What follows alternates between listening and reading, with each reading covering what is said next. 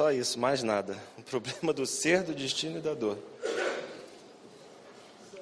Só isso, né? Meus amigos, meus irmãos, espero que vocês hoje estejam com uma dose renovada de paciência, né? Duas vezes no mesmo dia, vocês estão merecendo hoje, né? O problema do ser, o problema do destino, o problema da dor. É o título de um grande livro, talvez do maior continuador de Allan Kardec, que foi Leon Denis. E vale a pena ressaltar, pelo menos dentro de uma obra tão vasta, um ponto importante do pensamento que Denis nos expõe nessa obra tão significativa para o desenvolvimento da doutrina espírita.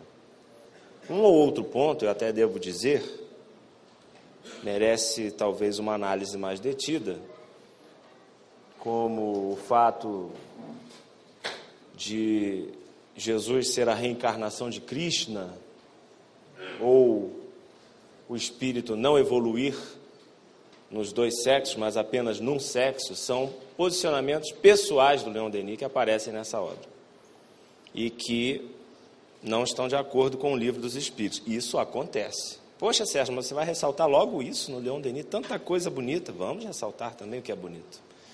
Mas é importante dizer que a doutrina espírita tem sua base em Kardec. Por essas e por outras é que a gente continua com essa postura. Né? Mesmo os continuadores, às vezes, deram vaza a certas teorias que eram pessoais ou que eram de alguns espíritos e que não respondiam pela metodologia kardeciana. Inclusive o grande Leon Denis, por quem eu tenho tanta admiração. Mas foi da boca, às vezes, de contraditores é que nós ficamos sabendo essas coisas. Então, como é importante estudar, ler e ter realmente Kardec como essa base fundamental e inegociável para se falar em termos de doutrina espírita propriamente. O título do livro propriamente é O Problema do Ser e do Destino. A tradução brasileira é que acrescentou dor. A doutrina espírita em si já nos dá, no seu esquema, a solução para isso, mediante a imortalidade, mediante a reencarnação. Agora, imortalidade reencarnação não são novidades. Sempre se falou. Você que está ligado? Não. Sempre se falou em imortalidade e reencarnação desde épocas imemoriais. Agora, como o Espiritismo as articulou em benefício da solução desses problemas, só o Espiritismo fez porque só ele veio num momento histórico apropriado, como nós vimos aqui no decorrer de todo o trabalho, que reunia as condições para isso. E aqui nesse pensamento de Denis, nós vemos quais são essas condições. Veja, todos aqueles que seguem com atenção o desenvolvimento dos estudos psíquicos podem verificar que os resultados adquiridos vieram confirmar em todos os pontos e fortalecer cada vez mais a obra de Kardec. E de fato, hoje, esse aqui está ligado? Acho que eu vou, vou largar isso daqui. Está ligado? Não fica dois, não precisa. Nós temos aí pesquisas versando em vários campos tratando sobre o problema da transcendentalidade do ser e todas elas convergem no sentido de que ele realmente é imortal e que mantém uma determinada personalidade após a morte. O eu persiste. Amplia o seu espectro de consciência, amplia o espectro das suas faculdades, mas continua realmente a existir. E mais à frente, Denis nos diz que não há antítese ou contradição entre a ciência e a verdadeira religião. A verdadeira religião. Há apenas mal entendidos.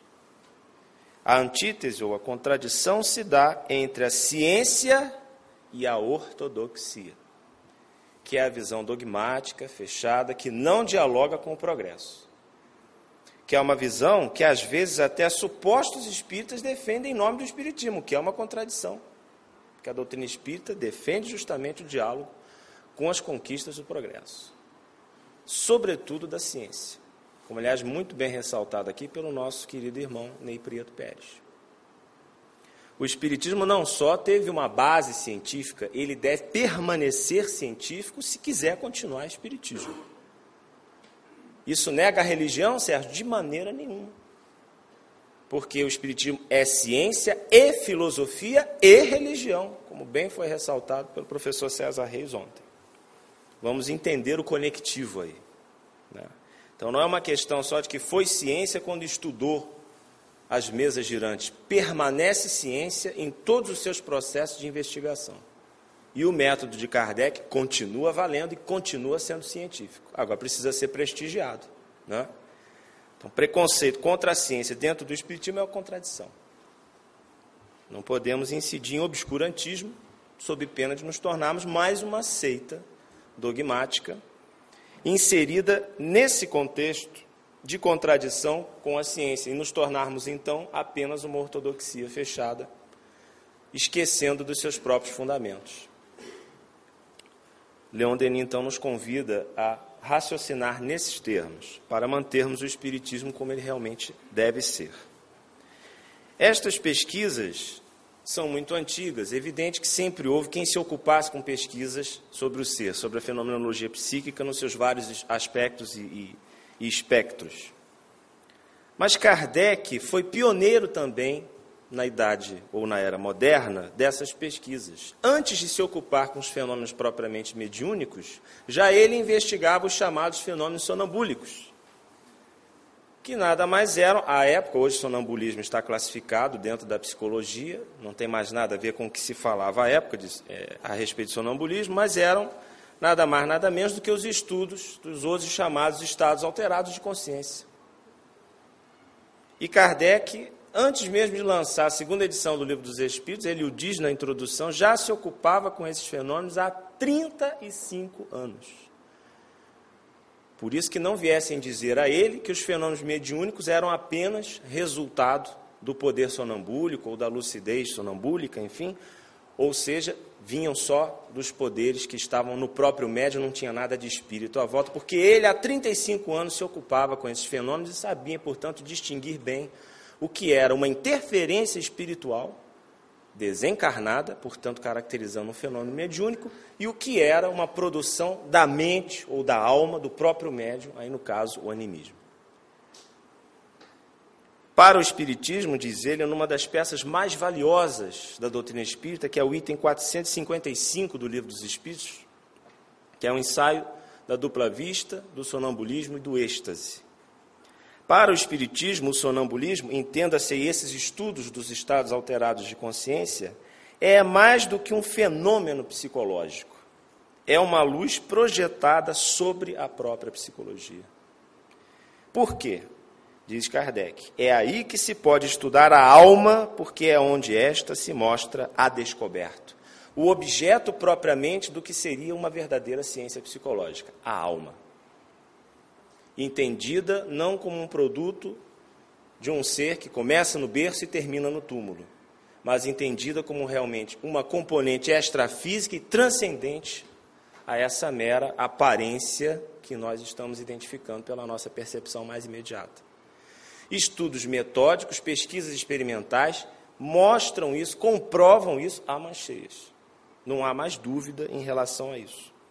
E Kardec, já na sua época, já tinha uma experiência vasta de 35 anos se ocupando com esse tipo de fenomenologia até chegar às conclusões da mediunidade e até codificar o ensinamento dos espíritos através do estudo desse fenômeno tão delicado que é o fenômeno mediúnico. Então, uma pessoa para lá de abalizada para poder fazer esse tipo de estudo.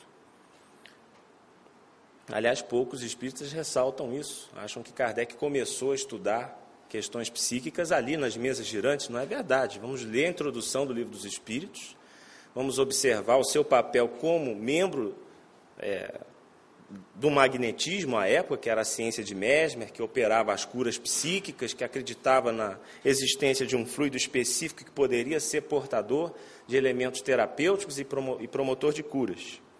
Então, Kardec já estudava essas questões de muito tempo, décadas, 35 anos, diz ele.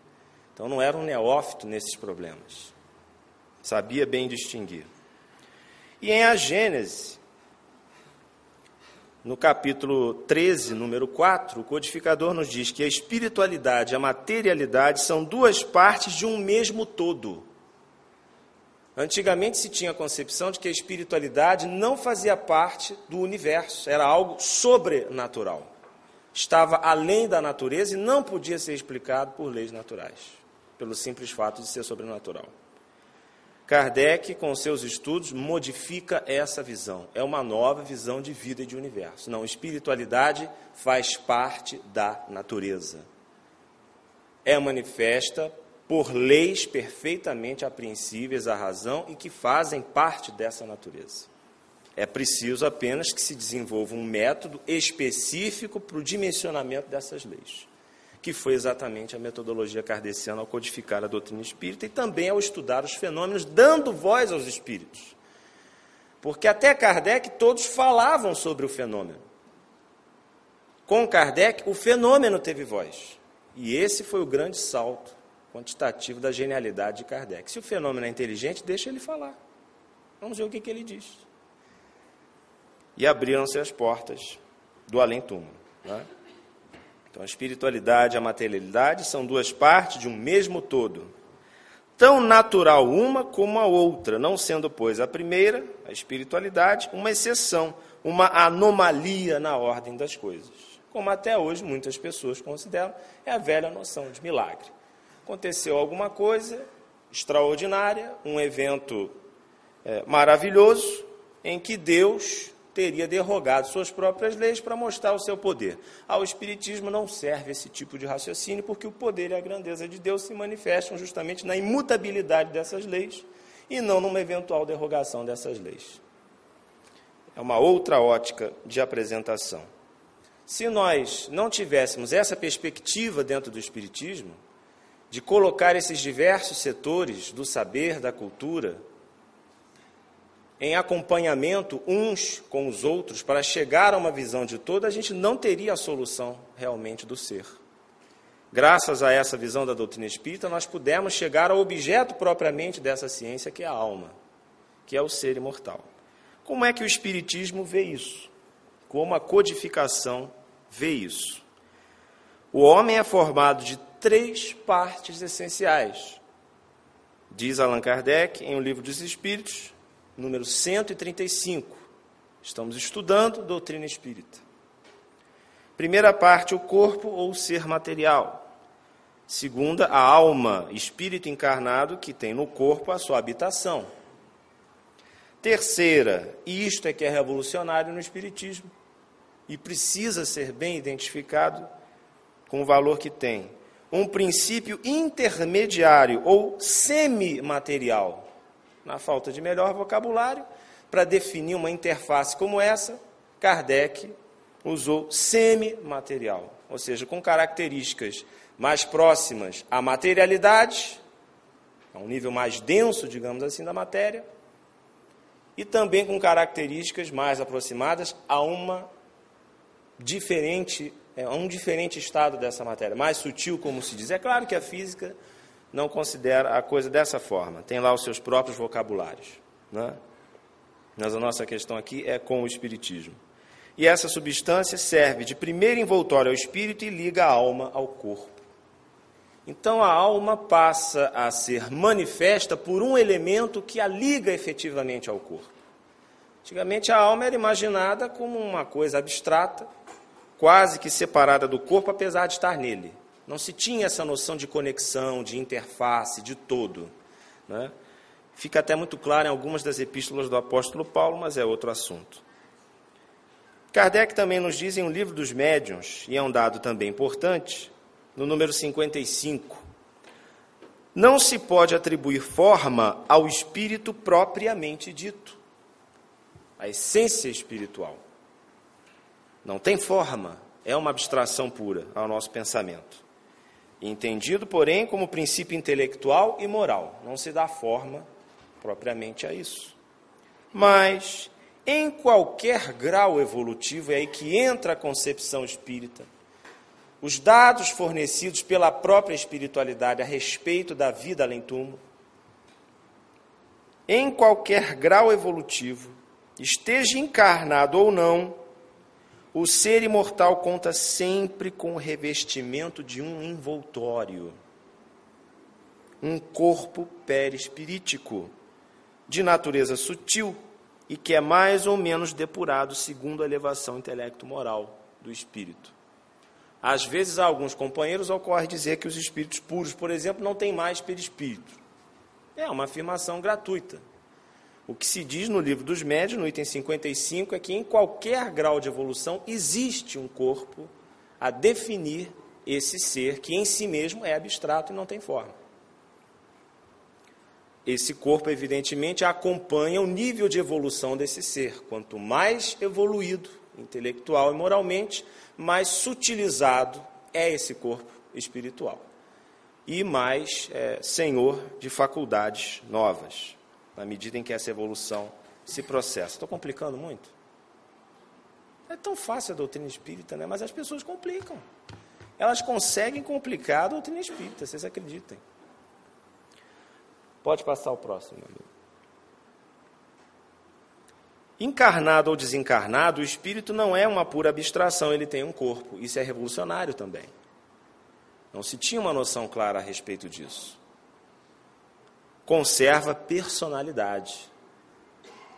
Aliás, isso foi bem intuído por São Paulo, que afirmou ser esse envoltório sutil o corpo espiritual, detentor da imagem do corpo terreno. Está lá na primeira epístola aos Coríntios, capítulo 15, versículo 49. Porém, é preciso termos cautela, porque a visão ou a noção de corpo espiritual que Paulo de Tarso tinha não é a mesma do Espiritismo. Para ele, esse corpo espiritual só seria recebido no céu, nesse inapreensível, e passaria então a revestir a alma. Não existia aqui, na vida física. Estudando mais detidamente as epístolas, infelizmente é outro assunto, e o nosso tempo está correndo ali. Nós vamos ver que essa concepção é um pouco diferenciada. Porém, ele intuiu perfeitamente que existe essa, esse revestimento na alma humana. A morte mais não é do que simplesmente a separação definitiva dos corpos material e espiritual. E espiritual. Diz Kardec em O que é o Espiritismo, número 108. Quer dizer, o que é a morte para a doutrina espírita? A separação definitiva entre o corpo físico e o corpo espiritual. Por quê? Porque existe separação que não é definitiva, que a gente faz todo dia quando dorme. Dorme o corpo, mas o espírito não dorme. Separa-se, emancipa-se, experiencia, entra num domínio de nova, numa esfera nova de sensações, de faculdades, de conhecimentos também, que depois traz e que nos aparecem intuitivamente na, no estado de vigília mas não é definitivo. Mas na morte, esse processo não tem retorno. É simplesmente isso. Então não há por que temer a morte. Podemos temer o sofrimento que pode acompanhar isso, a dor eventual no processo, justifica-se. Mas o fenômeno em si não há nada o que temer, porque não significa a cessação da vida, do sentimento, do pensamento. Estaremos apenas separando o nosso corpo físico do nosso corpo espiritual permanecemos vivendo no corpo espiritual e o corpo físico segue a rota natural das transformações da natureza material da vida. Se preferirmos, contudo, uma definição mais arrojada, podemos dizer que há uma oscilação irreversível da consciência num outro universo. Eu adorei isso quando li o livro do Patrick Drouot. Nós somos todos imortais. É lindo, porque realmente é, consciência é uma definição bem complexa. Né? O que é ter consciência? Né? Durante o dia nós temos várias oscilações de consciência, vários estados de consciência. Né? Quem podia falar bem sobre isso era ali o, o nosso Júlio, né? Prieto Pérez. Mas eu achei lindo uma oscilação irreversível da consciência num, num outro universo. A doutrina espírita é mais simples, né? Separação do corpo físico e do corpo espiritual. Muito mais simples de entender. Esse é o ser. Mas como é que começa esse ser? Como é que ele passa a existir? Existem N teorias sobre isso. Espíritos sem a menor responsabilidade que se manifestam senhores de um conhecimento que ninguém tem ainda entre nós. Mas, como se sabe, os espíritos que não têm responsabilidade com a verdade conhecem tudo, sabem tudo, respondem tudo. E é com esse que a gente tem que ter cuidado. Porque, mesmo os que ditaram o livro dos espíritos em certas questões, eles não aprofundaram, porque não nos era realmente é, facilitado esse conhecimento. Não era producente, talvez. O que, que adianta a gente falar das cores para uma pessoa que não tem capacidade de discerni-las. Vai ficar uma coisa meio sem aplicação. Como é que evolui esse ser imortal? Diz a doutrina espírita que o princípio inteligente da criação, de que é constituído o próprio ser humano, o próprio espírito humano, elabora-se nos reinos inferiores da natureza. Isso daqui causa, às vezes, certas polêmicas, que há pessoas que não aceitam. Mas como é que eu fui a barata? Como é que eu fui o puma, como é que eu fui um urubu, sei lá. Não é que você foi. Você ainda não tinha consciência da sua existência como ser espiritual. Olha o que a doutrina espírita explica. Há uma rota evolutiva, desde o átomo primitivo até o arcanjo. Pois ele mesmo, o arcanjo, começou pelo átomo. E aqui eu chamo a atenção para essa tradução porque nas traduções clássicas da Federação Espírita Brasileira, do Guilhom Ribeiro, há uma adulteração deliberada. Ele traduziu: o arcanjo começou por ser átomo. Não corresponde ao mesmo ensinamento. Começar pelo átomo é uma coisa, Quer dizer, o princípio espiritual valendo-se de uma forma ainda bem elementar da matéria para começar o seu processo de evolução, de expansão e de desenvolvimento das suas faculdades latentes que estão no espírito, é uma visão dualista. Já por ser átomo, o espírito passa a ser a matéria, não faz sentido. O arcanjo ser átomo? Não, de maneira nenhuma. Ele não é o átomo. Ou seja, o princípio espiritual entendido aí. O espiritismo, no aspecto de conceituação, é dualista, não é monista. Pode ser considerado monista quanto às leis que regem o universo.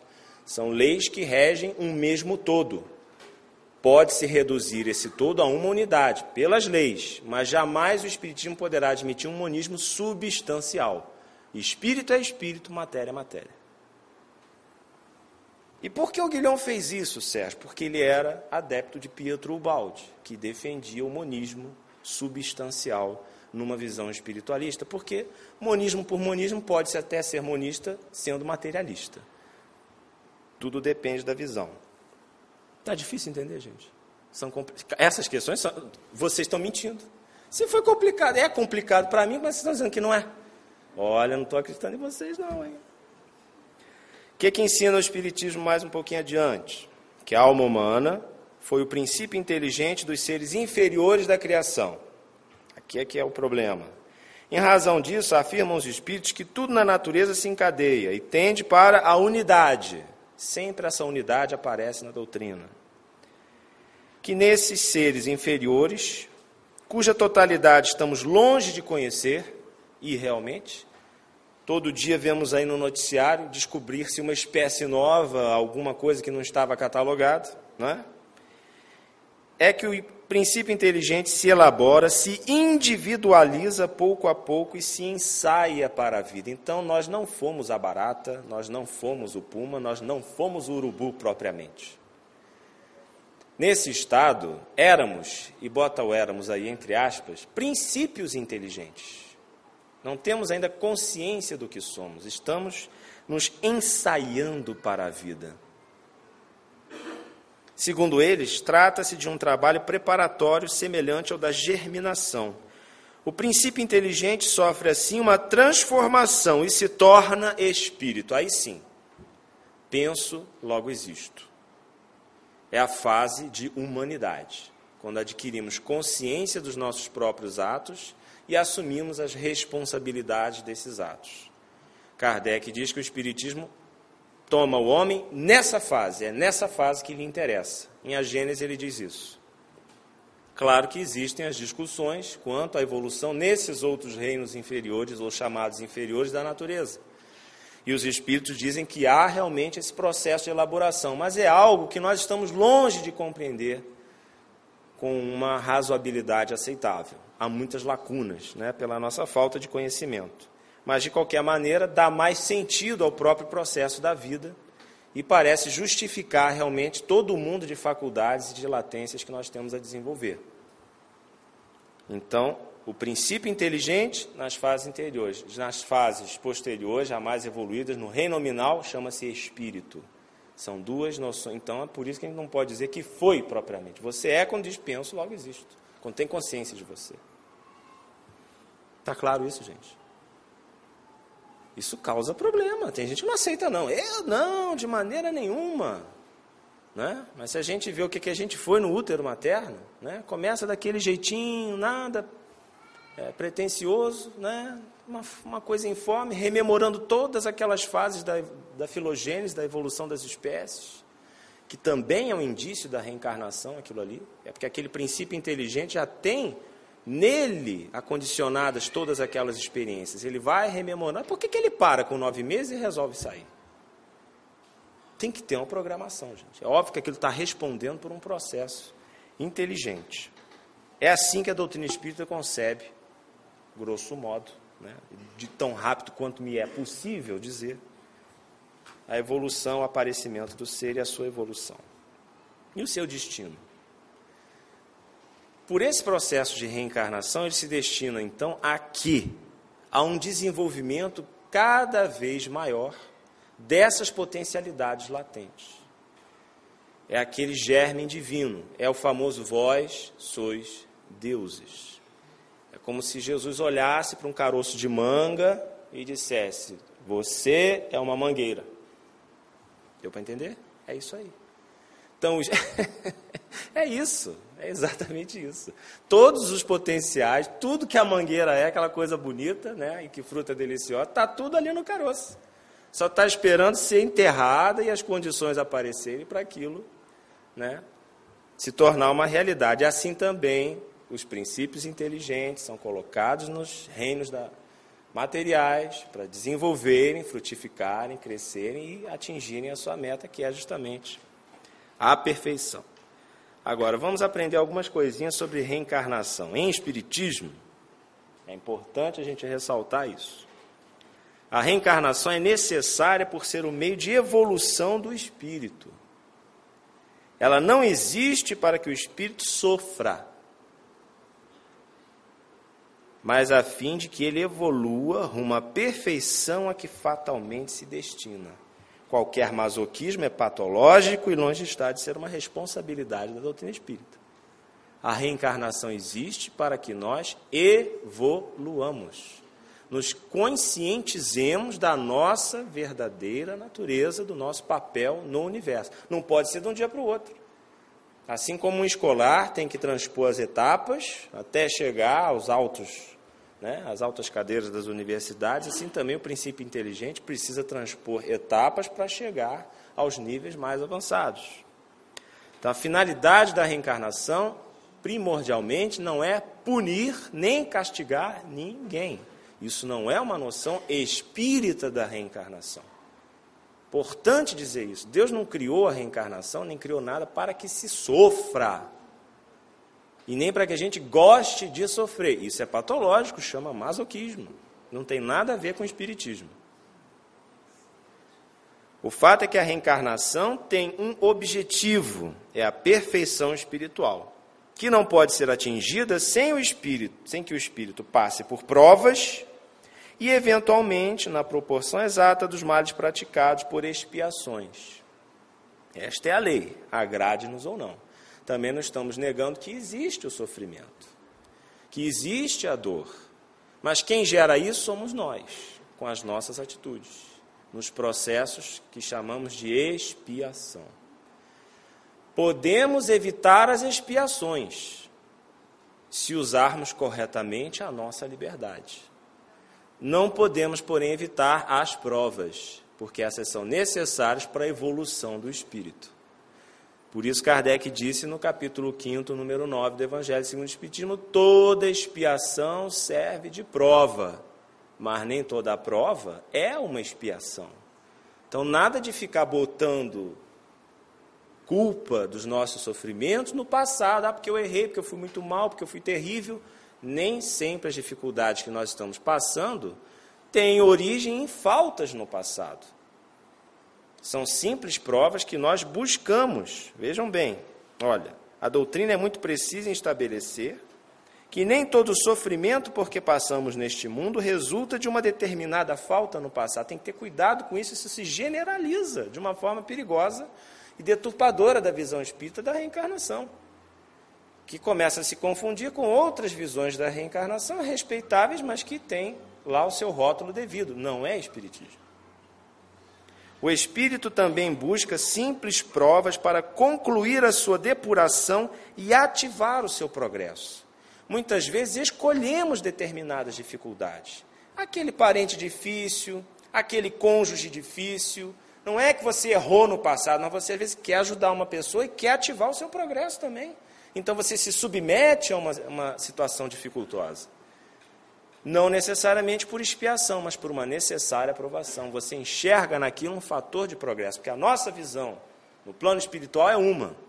Aqui a gente resolve com esquecimento, deixar as responsabilidades de lado.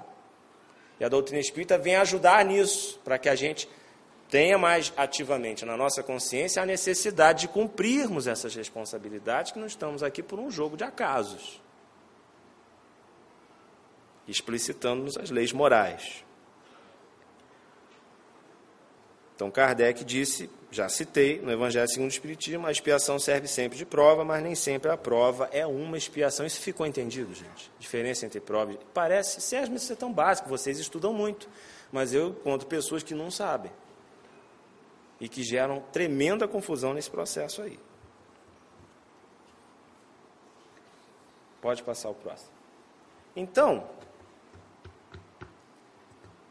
no problema do destino e das coisas que nos sobrevêm, há três campos a considerar no que respeita a tudo que nos acontece nessa vida: as existências anteriores, nossa bagagem, nossos méritos e deméritos eventuais. A existência atual, porque muita coisa a gente gera aqui e agora. Foi falado aqui em várias oportunidades. A invigilância, a negligência, a preguiça, tem uma série de fatores aí que geram dificuldade aqui e agora, não tem nada a ver com a encarnação anterior.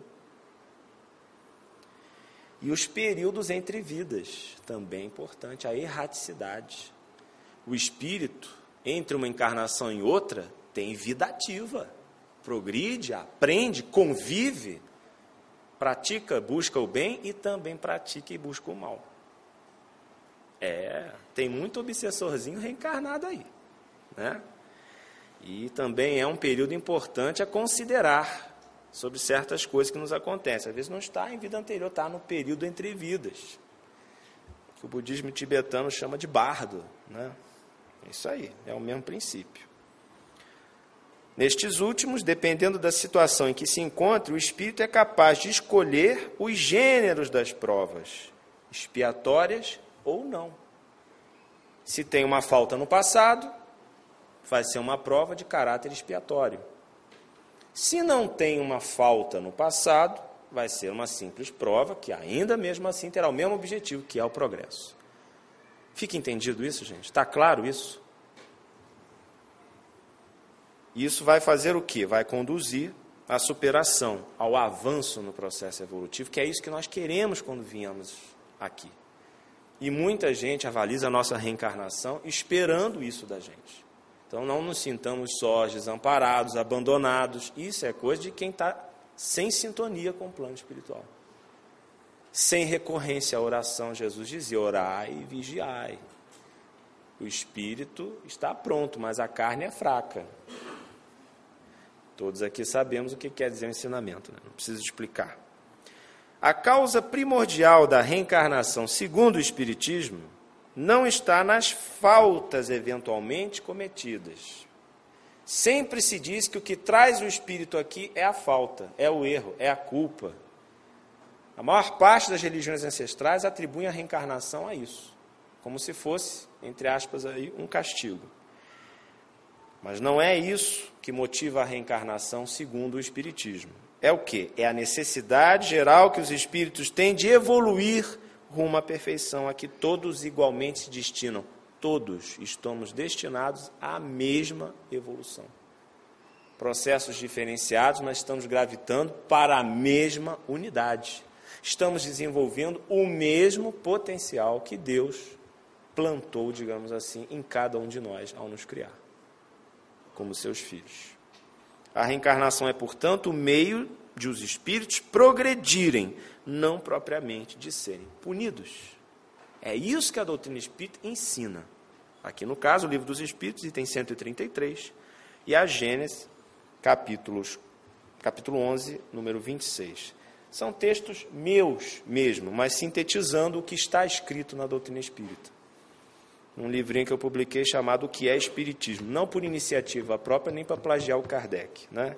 É que eu mandei para a editora, eles queriam um título, Iniciação ao Espiritismo. Depois eles mesmos mudaram, resolveram colocar. Então, tira o artigo. Tira o artigo para pelo menos ficar diferente. Né? Para não dizer que eu estou plagiando o Kardec. Então, qual é o nosso objetivo? Qual é o objetivo do ser? Qual é o seu destino? Nós temos no livro dos Espíritos a escala espírita, que busca dimensionar esse processo da forma mais inteligível possível para nós. Né? Temos diversas classes e três ordens. Começamos como espíritos imperfeitos, na terceira ordem, onde a matéria sobrepuja o espírito, onde os instintos ainda dominam. Né?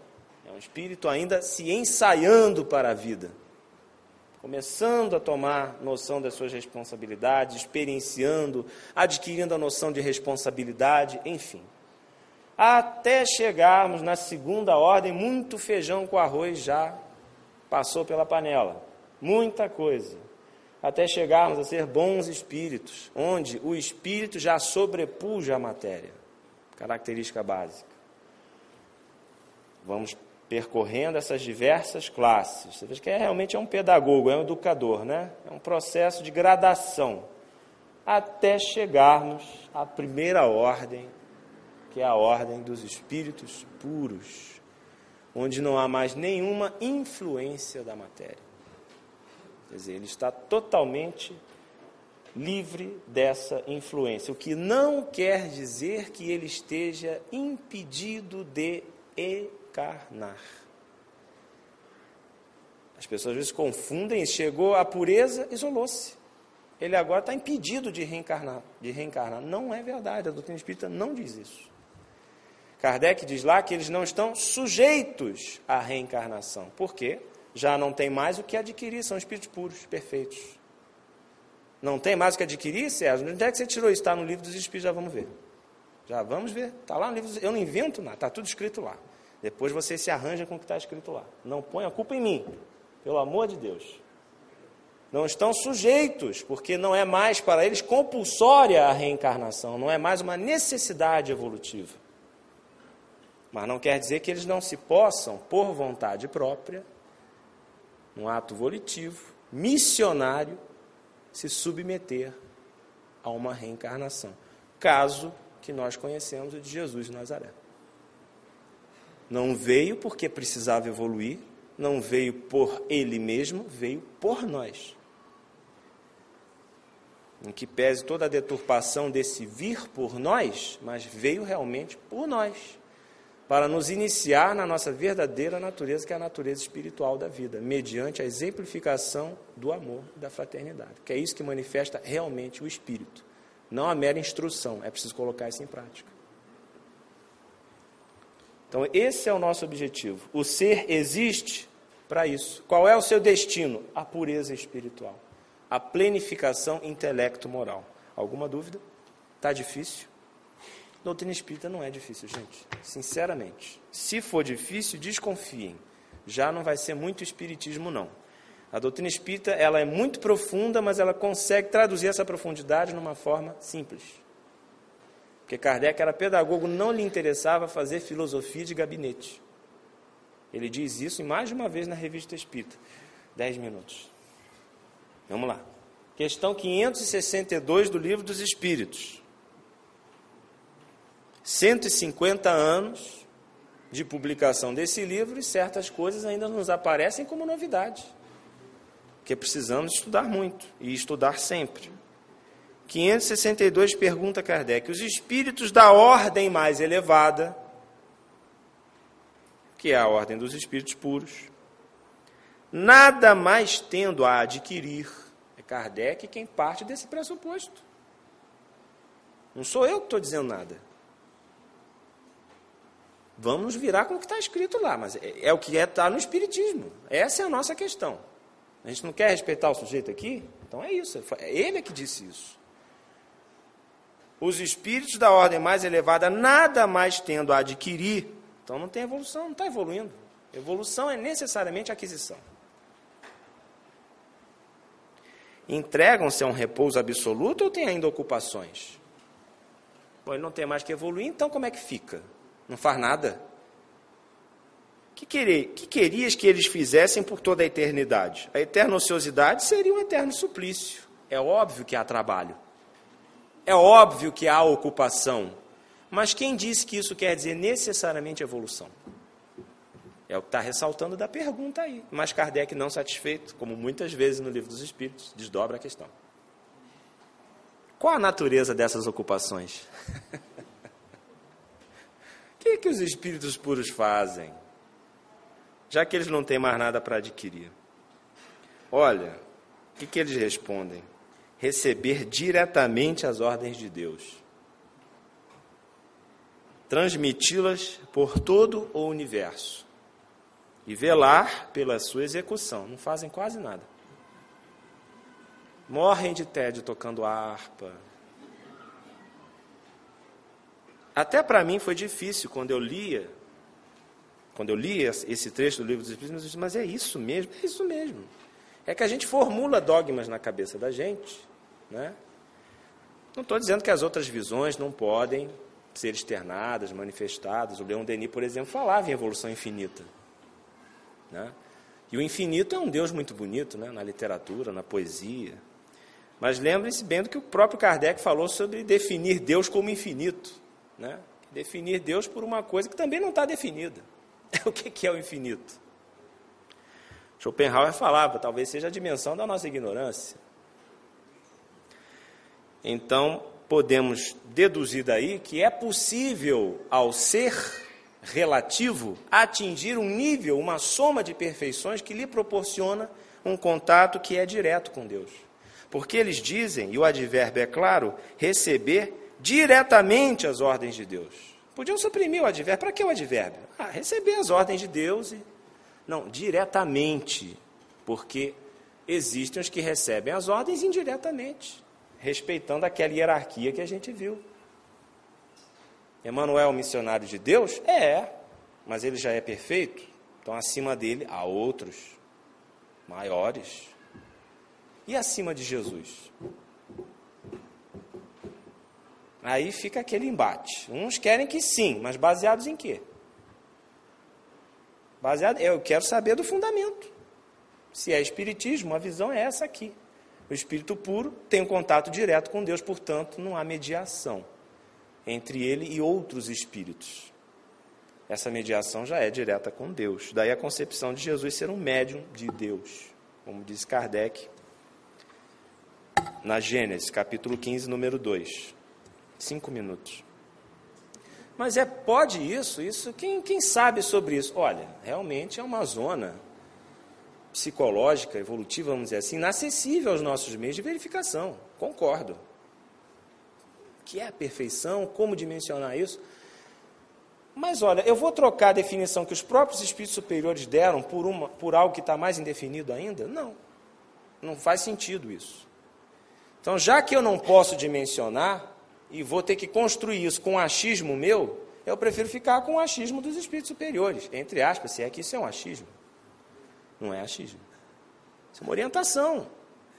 Ah, é limitada. É a melhor para nós. Então vamos respeitar.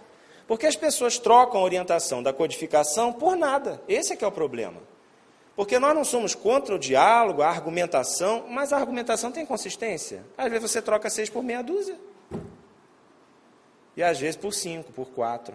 Né? Que nem aqueles programas. Você quer trocar um apartamento na Vieira Solto por um cacho de banana? Sim! E aí a gente faz isso. Em doutrina espírita tem gente que faz isso. Troca orientação segura da codificação que em última instância, pelo menos, é uma orientação dos codificadores, daqueles espíritos que participaram da codificação. Por outra que não tem, senão o mérito de quê? De ser a opinião de mais um espírito ou de mais uma mente humana, encarnada, que tem os seus méritos, tem a sua, enfim, a sua dignidade, a sua respeitabilidade, mas em termos de espiritismo, por que vamos fazer? É, é o que eu me pergunto, não quer dizer que é, tem que ser assim a verdade absoluta, não sei ninguém, quem tem conhecimento da verdade absoluta são os espíritos perfeitos. E nós não somos. A minha questão é: por que trocar a codificação por uma outra instrução? Não tem nenhuma consistência. Já vi várias coisas. Não, é, é só porque o sujeito acha que é melhor. Bom, achar por achar, eu fico com a codificação. É simples assim. Sem fazer comercial de nenhuma operadora, né? Vamos passar para o próximo. A doutrina espírita sinaliza positivamente para isto. A questões 10 e 11. Será dado um dia ao homem compreender o mistério da divindade, a natureza íntima de Deus, quando não mais tiver o espírito obscurecido pela matéria. Então, é uma doutrina que não pode ter características agnósticas. Tipo, ah, nós nunca vamos chegar a compreender a totalidade disso. Não é o que a doutrina espírita sinaliza. Não é para isso que ela sinaliza. Eu respeito a ideia, como conjectura filosófica, né? Eu digo, é um Deus bonito na literatura, na poesia, na filosofia, o infinito é sedutor. Mas eu não sei se se aplica realmente à doutrina espírita. Me parece que não. Em processo de evolução, não. Se um dia nós poderemos compreender a natureza íntima de Deus, ah, não, mas só Deus pode compreender Deus. Você está dizendo isso. É mais um dogma que a gente cria. Por quê? Você sabe que Deus nos destinou? Sabe o que tem guardado para nós? E se Ele quiser que a gente compreenda? Por que não? E se for um estado extremamente planificador que a gente não faz nem ideia agora?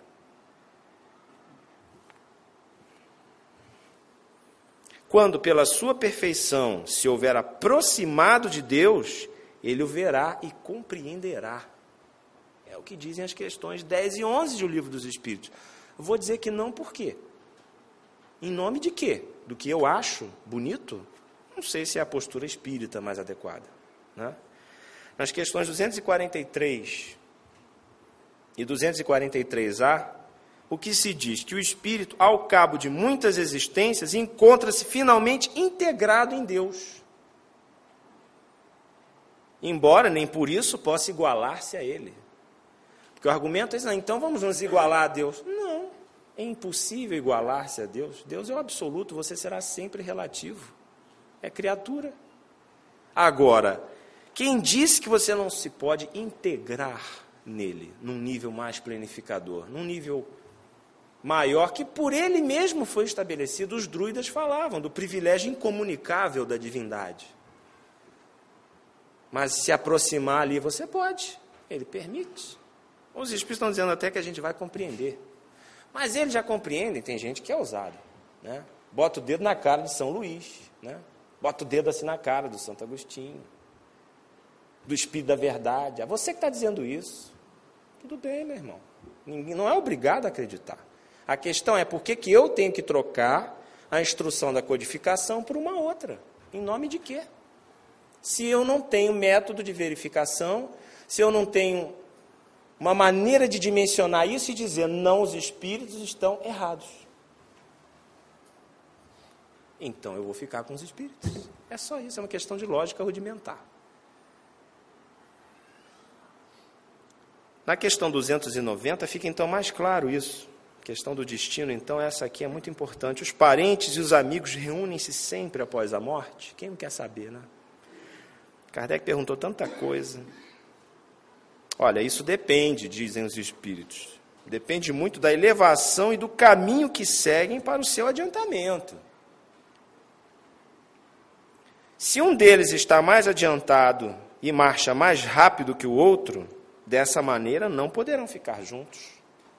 Não está mais adiantado. É até vibratoriamente, fluidicamente incompatível. Né? Poderão ver-se algumas vezes, claro, existe o intercâmbio. Mas não estarão sempre reunidos, porque aí depende de uma condição essencial que um tem e o outro ainda não tem. Ainda não adquiriu. A não ser, aí é que eles abrem um precedente interessante quando possam marchar ombro a ombro, fazem os mesmos esforços, caminham para e passo, né? podem então estar sempre juntos. Ou quando tiverem atingido a igualdade na perfeição, com artigo. Não é igualdade em perfeição. Igualdade na perfeição. É um estado. Um vai se atrasar muito, o outro está muito adiantado, está difícil até de alcançar. Poxa, vão se ver só de vez em quando, mas estar juntos sempre fica difícil, porque um realmente é mais aplicado do que o outro. O que, que diz isso? Não tem problema, quando chegar na perfeição, está tudo igual. É isso que essa questão está dizendo. Sérgio, você é igual a Jesus? Vai. Podereis fazer as coisas que eu faço e ainda mais, porque eu vou para o Pai. Necessário vos é renascer de novo para verdes o reino de Deus. Ninguém subiu ao céu senão aquele que de lá desceu, a saber, o Filho do Homem. Ué, desceu? Subiu? Como é que subiu? Se subiu, não teve sempre lá em cima. Até o próprio Jesus também galgou esses níveis.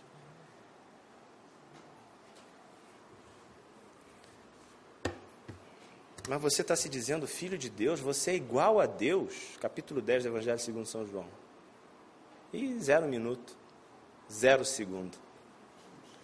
Você está se dizendo igual a Deus? Mas não está escrito na vossa lei?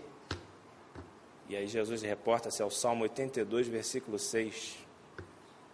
Eu disse: Vós sois deuses, todos sois filhos do Altíssimo. Como então dizeis blasfemas se digo sou filho de Deus? Como quem diz, vocês são filhos de Deus, porque que eu, que fui santificado pelo Pai, não posso me dizer filho de Deus? Revolucionário, ele compartilha essa natureza divina com cada um de nós. Ele disponibiliza esse nível máximo de evolução que lhe é peculiar a todos nós. Vocês, que são vocês, com todas essas misérias, são filhos de Deus. Imagina eu que fui santificado pelo Pai, ou seja, cheguei a esse patamar. Vocês não. Vocês não foram santificados. Vocês ainda têm que comer muito feijão com arroz espiritual para chegar lá. Mas vão chegar. Vão chegar. Finalizemos então, lembrando uma frase do nosso querido e amado irmão Emanuel, em O Consolador, repetindo o Américo, Emanuel, Emanuel mesmo, né? Questão 327. Em Jesus cessaram os processos, sendo indispensável reconhecer na sua luz as realizações que nos compete atingir. Em Jesus cessaram os processos. Isso reflete justamente o que a gente aprendeu na questão 562 do Livro dos Espíritos. Não tem mais o que adquirir, cessou o processo de evolução. Mas está sem fazer nada? De jeito nenhum. De jeito nenhum. É agora que é a hora do trabalho pleno, porque agora ele está preparado para suportar a parte que lhe cabe na obra da criação. Questão 132 do Livro dos Espíritos. Essa é a nossa destinação. Somos seres destinados à evolução perfeita, plena, à felicidade completa. Não podemos ter a menor dúvida disso. E Jesus é aquele sujeito né, que voltou à caverna, lembrou a nossa irmã, voltou à caverna, está nos revelando o sol que tem lá fora. Se compadeceu por nós. Claro que não é uma salvação mágica, não é nada daquilo que andaram dizendo. Aquele que quiser vir após mim, negue-se a si mesmo, tome sobre si a sua cruz, sobre si a sua cruz e siga-me. Não vai carregar as cruzes de ninguém. Vai te dizer como você deve carregar. Vai até assumir uma cruz que não é dele para ajudar você a carregar. Ele veio aqui, ladeou conosco nas nossas angústias, nas nossas dores Precisava disso? Não precisava, mas nós precisávamos dele. E ele não se negou a vir. E veio. Então, olha a nossa responsabilidade. Jesus, então, nos abençoe, meus irmãos, nos conceda a paz. É o que tínhamos a oferecer em doutrina espírita sobre o problema do ser, problema do destino e o problema da dor. Muito obrigado pela atenção.